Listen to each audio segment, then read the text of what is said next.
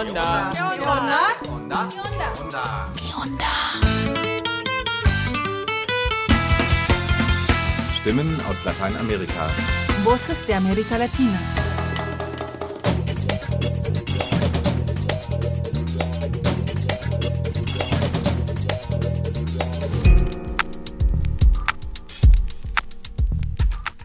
Hallo und willkommen zum Onda Info 570.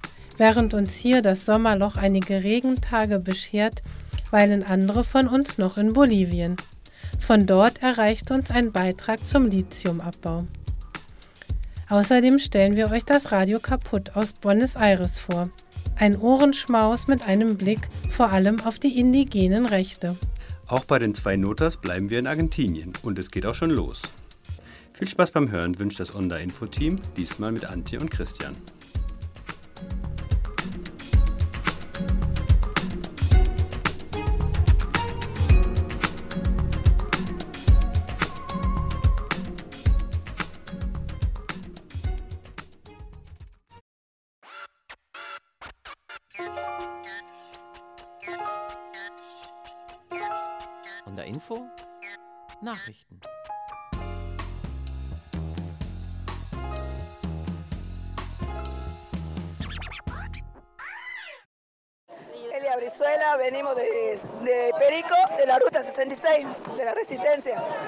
Argentinien. Anfang August erreichte die Großdemonstration Dritter Malon für den Frieden von indigenen Gemeinden aus der Provinz Jujuy, Buenos Aires. Dieser besteht aus indigenen Gemeinden, die sich gegen die Reform der Verfassung von Jujuy wehren. Hauptziel ist es, Wasservorkommen zu sichern und Ländereien zurückzubekommen. Nach einer siebentägigen Reise durch verschiedene Provinzen erreichten sie die Hauptstadt, um vor dem Justizministerium ihre Forderung zu La verlesen. lucha de los pueblos dentro de los territorios es por la esencia de la tierra, la madre Pachamama. Defendemos la tierra ya que ahí cultivamos nuestros alimentos, criamos nuestros animales para comer. También defendemos el agua, que es, la- que es parte de la vida. Sin el agua no podemos vivir como seres humanos. Entonces eso es lo que pe- pe- pedimos, conservar nuestra naturaleza, los recursos naturales, que son fundamentales para la vida del ser humano. Sie erklärten die Verfassungsreform für rechtswidrig, welche der rechte Provinzgouverneur Morales im Eiltempo hatte verabschieden lassen. Hintergrund ist, dass sich in den nordargentinischen Provinzen Jujuy und Salta große Lithiumvorkommen befinden, deren Förderung große Gewinne versprechen. Die dort ansässigen zahlreichen indigenen Gemeinden machen dagegen mobil, da sie durch die Förderung die Vertreibung aus ihren Gebieten und die Zerstörung ihrer Lebensgrundlagen befürchten. Die Protestierenden fordern außerdem Gesetzesänderungen, welche die Landrechte der Indigenen stärkt. Die gewaltsamen Übergriffe der Polizei auf die Proteste im Juni verurteilen sie. Provinzgouverneur Morales gehört der radikalen Partei an und ist Kandidat für die anstehenden Präsidentschaftswahlen im Oktober. Aktuell befinden sich die Protestierenden vor dem Justizministerium, wo sie eine Entscheidung des obersten Gerichtshofs abwarten. Sie kämpfen dabei ohne Heizung und Toiletten gegen die Kälte des argentinischen Winters und gegen die Anfeindungen der Polizei von Buenos Aires, welche ihnen untersagt, Zelte auf dem öffentlichen Platz aufzustellen.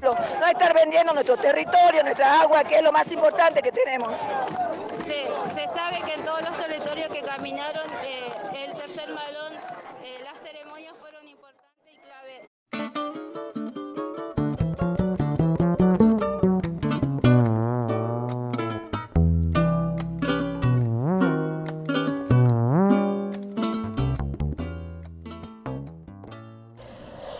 Encontramos al hijo de Cristina Navajas y Julio Santucho, el nieto número...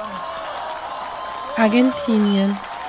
Ende Juli fanden die Abuelas de Plaza de Mayo Enkel Nummer 133, den Sohn von Cristina Navajas und Julio Santucho.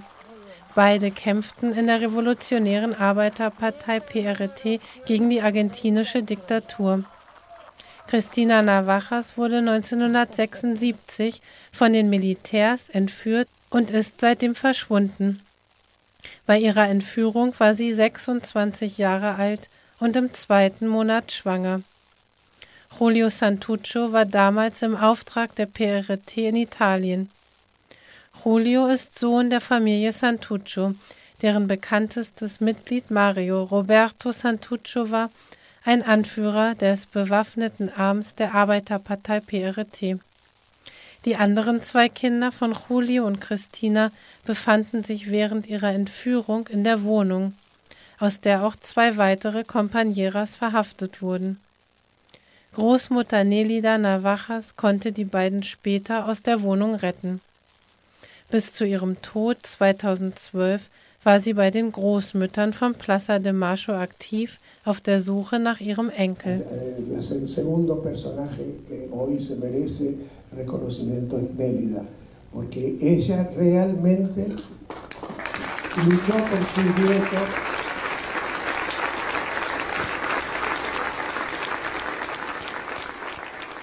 Ihr Enkel wuchs bei einem Mitglied der Sicherheitskräfte als Einzelkind auf. Die 20 Jahre ältere Schwester hatte später Hinweise gegeben, dass es sich hier nicht um die biologischen Eltern handeln könne. Der Enkel selbst ging daraufhin zu den Abuelas und ließ schließlich im April diesen Jahres einen DNA-Test machen. Hace cuatro o cinco años que es consciente de que, eh, que, no, que eso no era su padre, que era apropiado.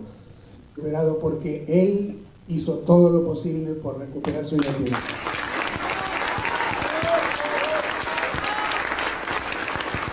Öffentlich präsentierten Vater Julio Santuccio und Präsidentin der Abuelas de Plaza de Mayo auf einer Pressekonferenz am 28. Juli die Neuigkeiten. Julio bezeichnete das Finden seines Sohnes als Sieg der Demokratie über die Diktatur. Denn sie wollten uns unsere Kinder wegnehmen und wir holen sie uns zurück.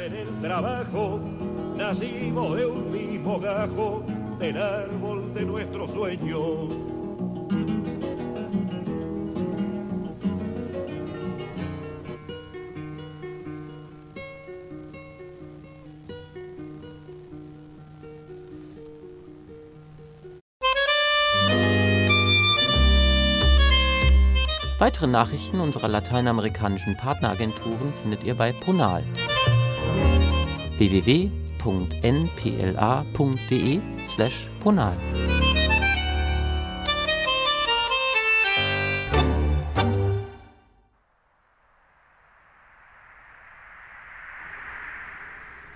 Mitten in einer trostlosen Landschaft aus Staub, Steinen und einigen vertrockneten Pflanzen steht eine rostige Lokomotive. Ihre Räder graben sich tief in den Boden ein, die Gleise sind schon längst vom Wüstensand bedeckt. Auf den löchrigen Waggons klettern einige TouristInnen umher und machen Fotos.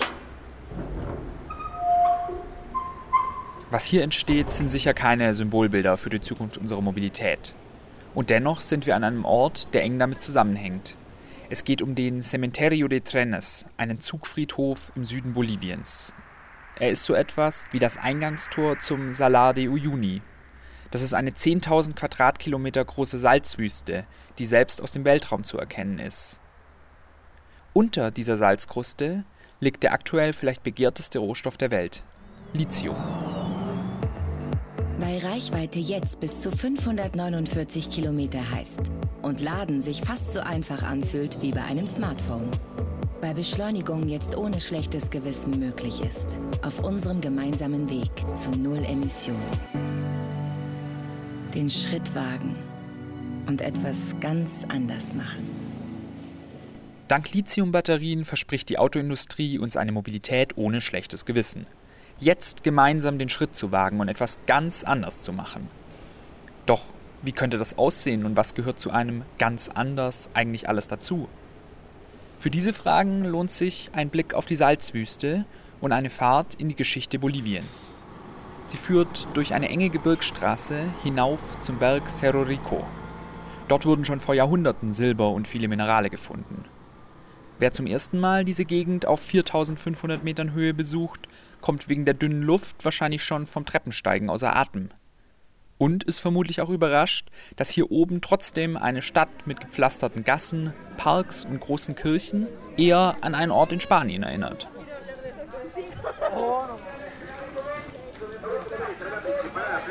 Kein Zufall. Die Stadt Potosí entstand im 16. Jahrhundert unter spanischer Kolonialherrschaft. Potosí war in der Kolonialzeit die bevölkerungsreichste Stadt der Welt. Es gab 160.000 EinwohnerInnen. London hatte 140.000, Paris 130. Aber heute ist es die am wenigsten bevölkerte Stadt Boliviens. Das ist eine Folge davon, dass wir es nicht schaffen, von unseren Ressourcen zu profitieren. Dank des Silbers seit der Kolonialzeit mussten wir für Kriege von Spanien und England bezahlen. Alles wurde dorthin gebracht. Die Spanier waren 300 Jahre lang hier und haben das Silber abgebaut. Miguel ist Minenarbeiter. Er arbeitet im Berg Cerro Rico. Dort, wo früher Menschen versklavt wurden, um in den engen Schächten des Bergs Silber abzubauen. Und auch heute sind die Arbeitsbedingungen noch katastrophal. Der Abbau ist weiterhin fast reine Handarbeit. Laut Miguel starben letztes Jahr 78 seiner KollegInnen an Unfällen in der Mine. Die Todesfälle außerhalb der Mine durch Folgeerkrankungen kommen noch dazu. BolivianerInnen sprechen deshalb auch vom Berg, der Menschen frisst. Und das, obwohl Cerro Rico eigentlich reicher Berg bedeutet. Die Rohstoffe blieben aber nicht im Land. Profitiert haben vor allem Spanien und andere Länder des globalen Nordens. Und das hat Folgen, die auch weit über die Kolonialzeit hinausreichen. Ende des 19. Jahrhunderts war das Silber zwar fast schon weg, aber dann wurden Salpeter und Zink gefunden. Schon bald war eine Zuglinie zur Küste gebaut. Jetzt, nach der Unabhängigkeit des Landes, wollte Bolivien selbst von seinem Ressourcenreichtum profitieren. Aber auch diesmal war der Erfolg gedämpft. Zuerst verlor Bolivien seinen Küstenzugang an Chile und dann sanken die Mineralpreise, was auf die erhofften Gewinne drückte. Heute erinnert an diese Zeit nur noch der Cementerio de Trenes, wo die verrosteten Züge nun liegen. Den Preis der Minerale bestimmt meist nicht das Herkunftsland, sondern der Weltmarkt. Und der sieht eben vor, dass die eigentlichen Gewinne erst bei der Weiterverarbeitung entstehen. Weiterverarbeitet wird vor allem in den reicheren Ländern des globalen Nordens und die wiederum nutzen Reichtum und Macht dafür, dass es beim nächsten Rohstoff wieder genauso läuft. Bolivien ist gefangen in einem neoextraktivistischen Wirtschaftsmodell. Um überhaupt Stabilität und soziale Absicherung zu ermöglichen, braucht das Land immer wieder neue Rohstoffe. Die Geschichte scheint sich zu wiederholen. Potosí hatte die Silberära. Aus dem Cerro Rico haben sie viel Silber genommen und ins Ausland verkauft. Spanien hat so viel Silber genommen, man sagt, sie könnten sich von hier aus eine Silberbrücke bauen. Aber sie könnten sich genauso gut aus den ganzen Toten eine Skelettbrücke bauen. Wir hatten die Silberära, die Zinkära, die Zinnära. Und jetzt ist die Lithiumära. Aber was hatte Potosí davon? Nichts. Roxana Gras ist Vorsitzende des COMSIPO, das Bürgerinnenkomitee von Potosí. Wie viele sorgt sie sich, dass Bolivien jetzt einfach nur in die nächste Abhängigkeit rutscht? Und das, obwohl die Regierung eigentlich ganz andere Pläne hatte. 2006 stellte Präsident Evo Morales mit seiner linksgerichteten Regierung den Plan Nacional de Desarrollo vor. Dieser nationale Entwicklungsplan sah vor, dass von Gewinnen nun innerhalb des Landes profitiert werden sollte. Eine Produktionskette vom Lithiumabbau bis hin zur Batterie, vielleicht sogar zum Auto, sollte innerhalb von Bolivien entstehen. Nach jahrelangen Versuchen war 2019 dann aber klar, dass der Plan wohl nicht aufgehen wird. Kapital, technologisches Wissen und wirtschaftliche Netzwerke haben sich eben im globalen Norden angehäuft. Und da wurde dann eine Partnerschaft gesucht. Bolivien hat sich aus den Bewerbern aus der ganzen Welt für uns als den geeigneten Partner entschieden. Für das schwäbische Ingenieursunternehmen ACI Systems Alemannia. Es ist an der Zeit, bei der Umsetzung von Projekten dieser Dimension ganzheitlich zu denken. Es ist an der Zeit, alle Beteiligten zu Gewinnern zu machen. Eine Chance für die zukünftige Energieversorgung der Welt. Vor allem eine Chance für Bolivien. Viele BolivianerInnen sahen das anders. Sie waren überrascht, wie eine so kleine und vergleichsweise unerfahrene Firma nun den Zuschlag bekommen konnte zu wenig Technologietransfer, ein sehr langes Zugriffsrecht auf die Ressource und Intransparenz im Auswahlprozess ließen daran zweifeln, wer am Ende wirklich gewinnt. Die Bevölkerung Potosís hat einen Kampfgeist. Wir lassen uns nicht weiter unsere natürlichen Ressourcen wegnehmen. Es geht um ein besseres Leben für uns und darum, unseren zukünftigen Generationen etwas zu hinterlassen. Wir kämpfen für einen größeren Nutzen in der Region und gegen die Umweltverschmutzung.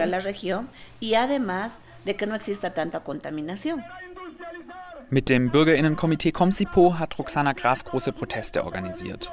Einige sahen darin sogar eher eine Kampagne gegen den Präsidenten, die auf das Lithium-Thema nur aufsprang. Was auch immer die Intention war, der Protest war erfolgreich. Morales trat zurück, verließ das Land und auch der Vertrag mit Assi Systems war gekippt. Der Wettlauf um das weiße Gold, wie er inzwischen genannt wird, geht also weiter. Und der Salar de Uyuni bleibt erstmal unberührt. Zumindest fast. 6 Uhr morgens im Zentrum von Uyuni. Ein doppelstöckiger Reisebus kommt an. Nach und nach steigen etwas verschlafene Touristinnen aus. Sie kommen für eine Salzwüstentour. Rund 200 Euro kosten die drei Tage, in denen man zuerst auf die verrosteten Züge am Cementerio de Trenes klettert und dann zum Salar de Uyuni aufbricht. Der Tourismus bedeutet für die Region Uyuni Leben. Die Stadt war früher eine Eisenbahnstadt. Alle haben bei der Ferrocarril gearbeitet. Das war der einzige Arbeitgeber. Als es damit vorbei war, zogen die Leute in andere große Städte. Dank diesem Naturwunder hier, diesem Schauspiel für alle Besucherinnen, sind sie aber zurückgekommen und haben angefangen, hier zu investieren. Der Tourismus trägt inzwischen 75 Prozent zur Wirtschaft unserer Gemeinde bei. Selina arbeitet in einer Tourismusagentur. Sie bieten solche mehrtägigen Ausflüge in die Salzwüste an, inklusive Übernachtungen in einem aus reinem Salz erbauten Hotel. Solche Geschäftsmodelle sind eine Alternative zum Rohstoffabbau, aber gleichzeitig werden sie von ihm auch wieder bedroht. Was die Zerstörung unseres Naturwunders angeht, da werden modernste Maschinen eingesetzt. Weiß man, ob das Grundwasser unseres Salzsees auch für die Aufbereitung des Lithiums verwendet wird? Nein, wir wissen es nicht. Ich lebe noch ein paar Jahre. Ich bin hier nicht ewig dabei. Aber dann kommt unsere zukünftige Generation. Das beunruhigt mich persönlich. Für Uyuni hat der Tourismus eine ambivalente Rolle. Klar, einerseits ist es natürlich auch ein Eingriff in die Natur der Salzwüste, wenn die Geländewagen jährlich Zehntausende TouristInnen in das ohnehin sensible Ökosystem fahren. Andererseits ist er aber eben auch ein wirtschaftliches Standbein und ein Grund, warum Bolivien das kostbare Lithium immer noch unter der Salzkruste behalten konnte. Doch er wird nicht reichen. Das Land braucht dringend Einnahmen, sagt auch der bolivianische Soziologe und Autor José Carlos Solón. Selbst wenn ich aus Prinzip sagen würde, nein, wir werden das Lithium nicht abbauen. Ich sehe hier die Realität meines Landes und die ist, dass wir irgendetwas verkaufen müssen. Tun wir das nicht, kommen wir hier in eine große humanitäre Krise. Wir können hier die Verzweiflung beobachten, denn wir stehen schon jetzt am Anfang einer ökonomischen Krise. Und die Leute sagen, das Einzige, was wir jetzt gerade haben, ist das Lithium. Es ist unsere einzige Option. Bolivien hat ein besonderes Verhältnis zu seinen Rohstoffen. Einerseits sind sie mit Leid und Ungerechtigkeit verknüpft. Andererseits gelten sie immer wieder aufs Neue als Motor für eine weitere Entwicklung des Landes. Das Narrativ wandelt sich je nach Regierung. Mal sind es liberale Wachstumsversprechungen, mal die Industrialisierung des Landes und zuletzt waren es Einnahmen für Sozialstaat und Armutsbekämpfung. Aber im Kern bleibt, die Ressourcen sollen Probleme lösen. Und die aktuelle Regierung macht damit jetzt einen neuen Anlauf. Ende Juni wurden ein russisches und zwei chinesische Unternehmen für den Lithiumabbau beauftragt. Jetzt soll alles ganz schnell gehen, aber die Informationen, was genau da jetzt eigentlich passieren soll, sind knapper denn je. Und das besorgt viele, zum Beispiel Umweltaktivistin Rita.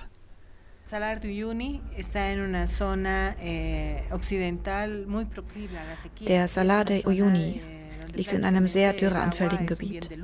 Dort ist Wasser praktisch ein Luxusgut. Besonders verletzlich sind die indigenen Völker im Hochland. Vom Rückgang des Wassers wären sie betroffen, weil sie Landwirtschaft betreiben. Das wird ein bedeutungsvolles Gebiet zerstören. Es hat eine touristische, aber auch eine spirituelle Bedeutung. Eigentlich soll in Bolivien jetzt eine neue Technologie eingesetzt werden, Direct Lithium Extraction. So soll ein umweltverträglicher Abbau mit weniger Wasser möglich sein.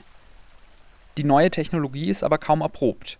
Und auch zu bisherigen Umweltfolgen gibt es kaum Untersuchungen, obwohl indigene Gruppen schon länger von Folgen berichten. Kein Zufall, sagt Manuel Oliveira Andrade von der Universität La Paz. Eigentlich muss die Regierung diese Informationen zur Verfügung stellen. Das ist ein Problem in Bolivien. Mit der einen Hand will der Staat Rahmenbedingungen schaffen, in denen die Ressourcen abgebaut werden können. Und mit der anderen Hand soll er für seine Bevölkerung sorgen. Wir haben einen widersprüchlichen institutionellen Rahmen. Der Staat ist zwar für die Umweltregulierung zuständig, treibt aber selbst die Industrie voran. Die Regierung hat kein Interesse daran, dass die Bevölkerung gut informiert ist. Und das, obwohl es ja eigentlich um eine zentrale Frage geht. Kann der Lithiumabbau mit bisherigen Mustern brechen oder entsteht einfach nur ein weiteres neoextraktivistisches Projekt in Lateinamerika? Andrade sieht die Verantwortung aber nicht nur bei der bolivianischen Regierung, sondern auch bei denen, die mit dem Rohstoff ja eigentlich für Umweltgerechtigkeit sorgen wollten. Das Paradoxe am Übergang ist, dass es natürlich wichtig ist, von fossilen Energieträgern wegzukommen. Die Herausforderung ist aber, dass wir einen gerechten Übergang schaffen müssen. Es ist ein Hegemonieproblem. Diejenigen, die das Geschäft beherrschen, sind in einer sozialen, wirtschaftlichen und politischen Matrix, die von weit weg über den Zugriff auf die Materialien entscheidet wirklich die zugrunde liegenden sozialen Verhältnisse angehen, statt einfach auf einen Rohstoff zu setzen. Das gilt also vor allem auch für den globalen Norden. Und Umweltaktivistin Rita sieht darin sogar den eigentlichen Knackpunkt der Mobilitätswende. Denn dass wir von fossilen Brennstoffen weg müssen, ist klar. Aber was genau soll das Lithium denn eigentlich antreiben? Ja, natürlich. Saubere Energie.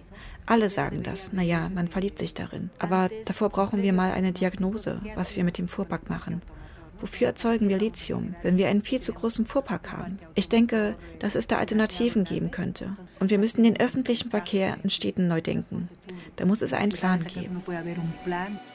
All diese Perspektiven aus Bolivien können uns zeigen, wollen wir wirklich den Schritt wagen und etwas ganz anders machen dann gibt es auf jeden Fall noch einiges zu tun.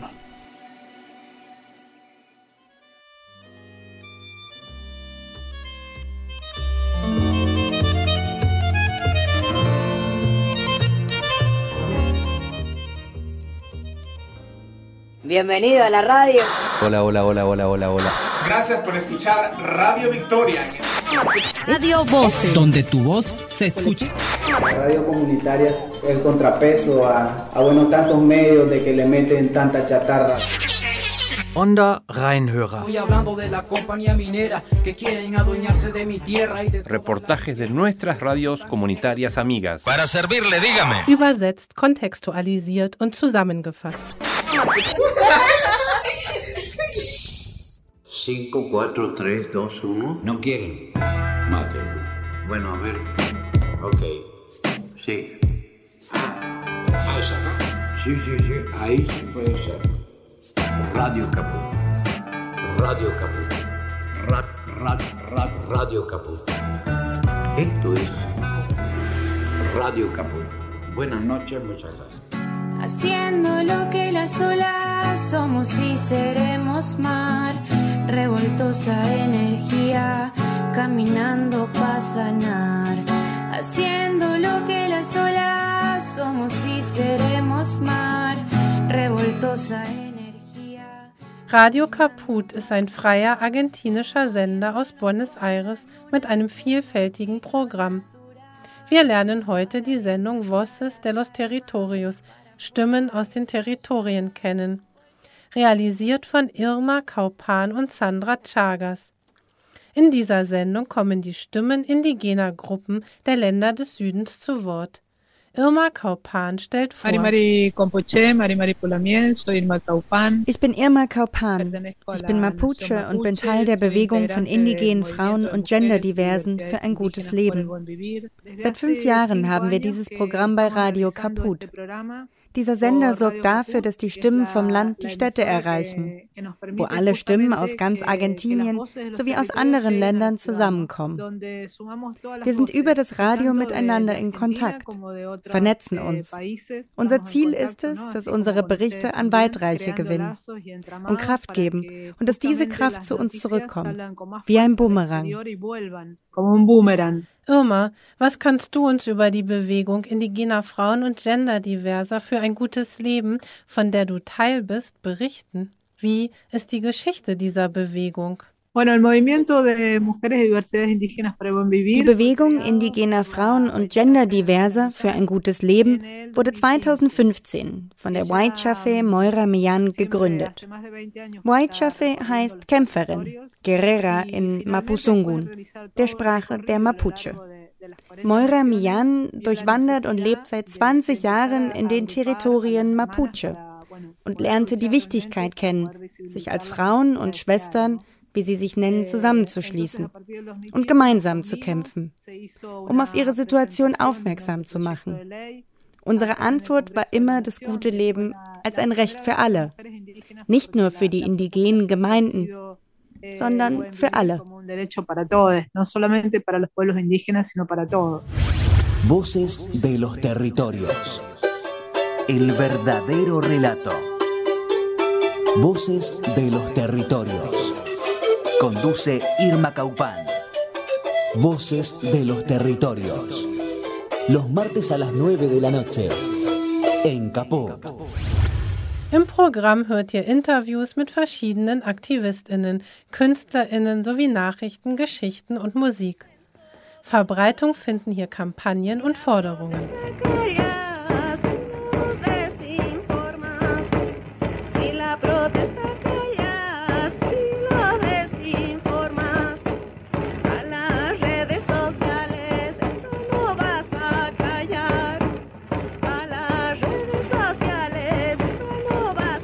Auf dem Territorium des heutigen Argentiniens leben über 40 indigene Nationen, geschützt durch ein Bundesgesetz aus den 90er Jahren.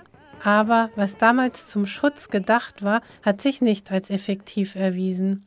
Irma berichtet. In der Verfassung erscheinen wir sozusagen als Altlasten des Staates, als etwas, dem nicht nachgekommen wird. Alle vier Jahre muss das Gesetz 26690 neu anerkannt werden.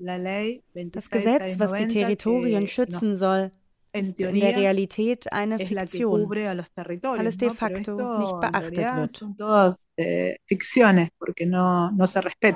Wie reagieren die HörerInnen auf die verschiedenen Kampagnen, Irma?